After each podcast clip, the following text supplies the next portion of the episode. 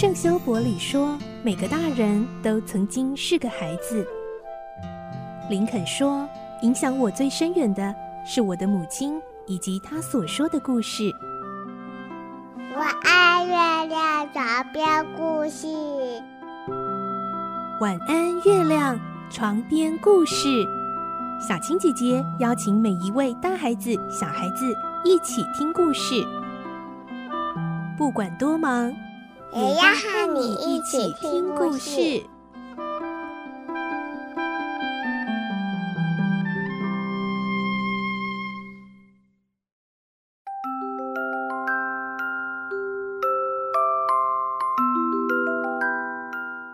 晚安，欢迎你和我们一起听故事。我是小青姐姐，我们继续来听小公主的故事。今天是三十五集，我们会听到莎拉在寒冷的街头上。遇到一名比她还要饥饿、穿着更破烂的女孩，看上去真的是一名乞丐。而莎拉这时候捡到了一枚钱币，她本来想去买面包来帮助这名少女乞丐，而后来会发生什么事呢？来听今天的故事。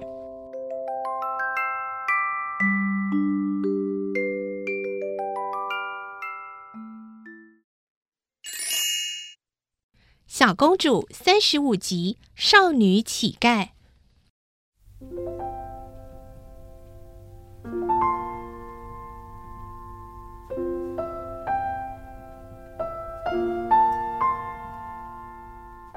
这个晚上，在阁楼上的莎拉难过的自言自语说：“啊，爸爸，那是多么久以前的事，那时……”我是爸爸的小公主，现在我却……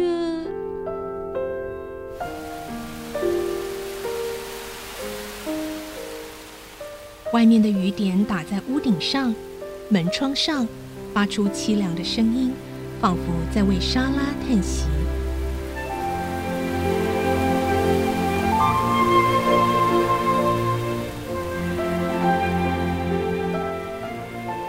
寒冷的风雨一连好几天，街上笼罩着浓浓的雾，马路上到处是泥泞和积水。尽管天气恶劣，行走不便，莎拉和贝奇照样被厨师驱使着，从早到晚得上街好几趟。每次回来，全身都湿透了，冻得一个劲儿的发抖，而且往往还为了一些小事，例如回来的晚了。或是没有买到厨师想要的东西，就得挨一顿骂，甚至连饭都不准吃。越是阴冷的天气，厨师和那些女佣的情绪也越差，坏脾气全发泄在这两个女孩身上。每天晚上，贝奇偷偷地跑到莎拉房间来，哭着向她说。小姐，如果现在这里没有你和我们的幻想，什么隔壁牢房的囚犯啦，巴士底监狱啦，以及你给我种种安慰的话，我实在忍受不下去。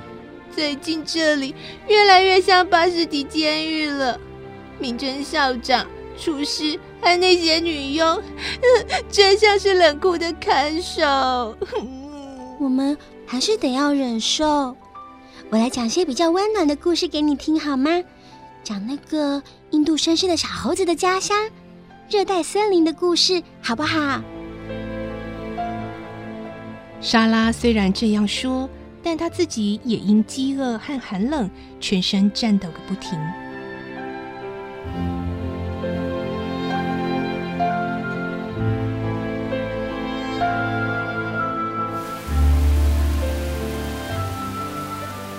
一个寒冷雨天的傍晚，竟变成雪花纷飞的天气。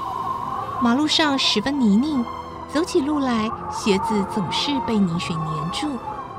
莎拉被斜着吹来的风雪打得全身湿透，几乎要冻僵了，却仍紧抓住破伞，顶着风往前走。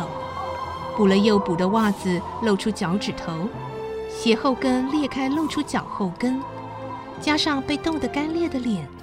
谁能想象她过去曾经被称为小公主也是公认最幸福的少女呢？往来的路人都以同情的眼光看着她。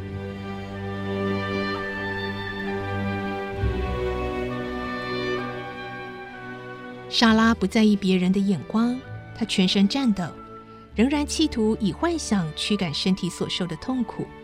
她幻想着我穿的是一身干衣服，外面套着温暖的长大衣，脚上穿着毛袜，还有一双好皮鞋，手里撑一把完美的伞。然后我发现路上有一枚五角银币，捡了起来，买了几个刚出炉的甜面包。把肚子填得饱饱的。他一边想一边走路，忽然发现马路旁边的阴沟里有个发亮的东西。他伸手捡拾起来，一看，真是一枚银币。虽然不是五毛钱，却真是一毛钱的银币啊！啊，我的幻想成真了！莎拉不觉小声惊呼。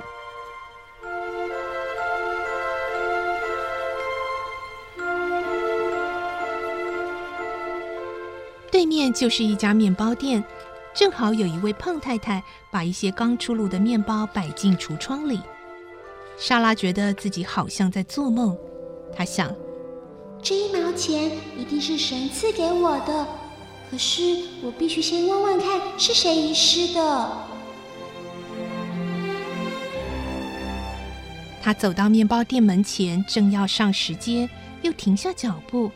因为石阶旁蹲了一个穿得比她还破烂的少女乞丐，这个女孩的样子乍看简直像一堆破布。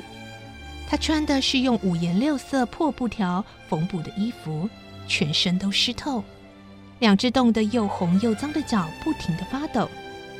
她的头发蓬乱得像鸟窝，披散在前额，雨滴顺着脸往下流，两只无神的眼睛深凹进去。啊，莎拉从来没看过这么饥寒交迫的人。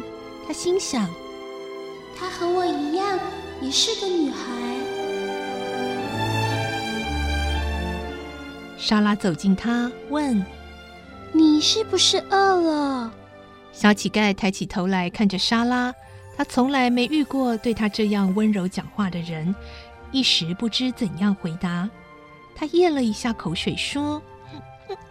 我快饿晕了，中午没吃吗？嗯，早上也没吃。有多久没吃东西了？从昨天晚上，不管到哪里都讨不到食物，虽然我拼命哀求。这孩子多么可怜啊！他一定比我饿上好几倍。莎拉心想。你等一下哦。他说着，便走进面包店。店里很暖和，充满面包的香味。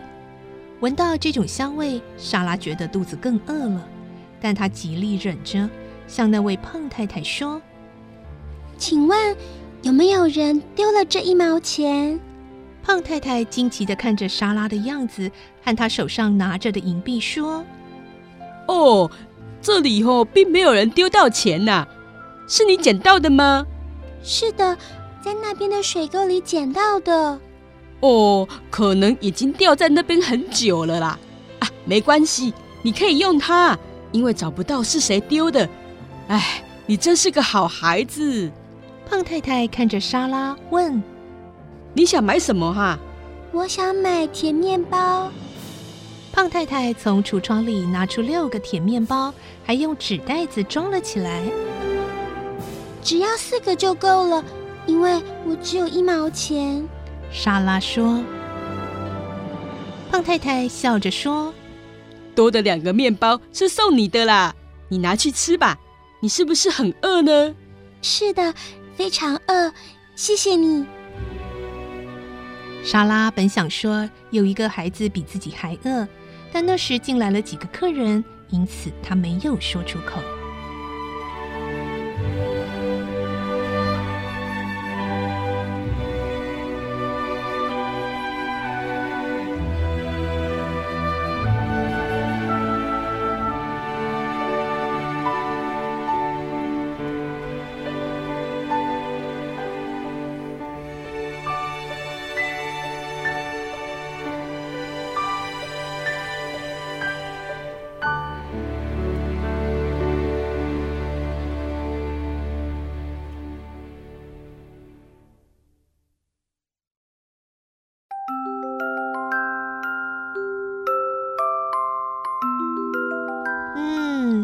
原来莎拉用这捡到的钱想要买面包，而她的善心也得到回应，胖太太又多送她两个呢。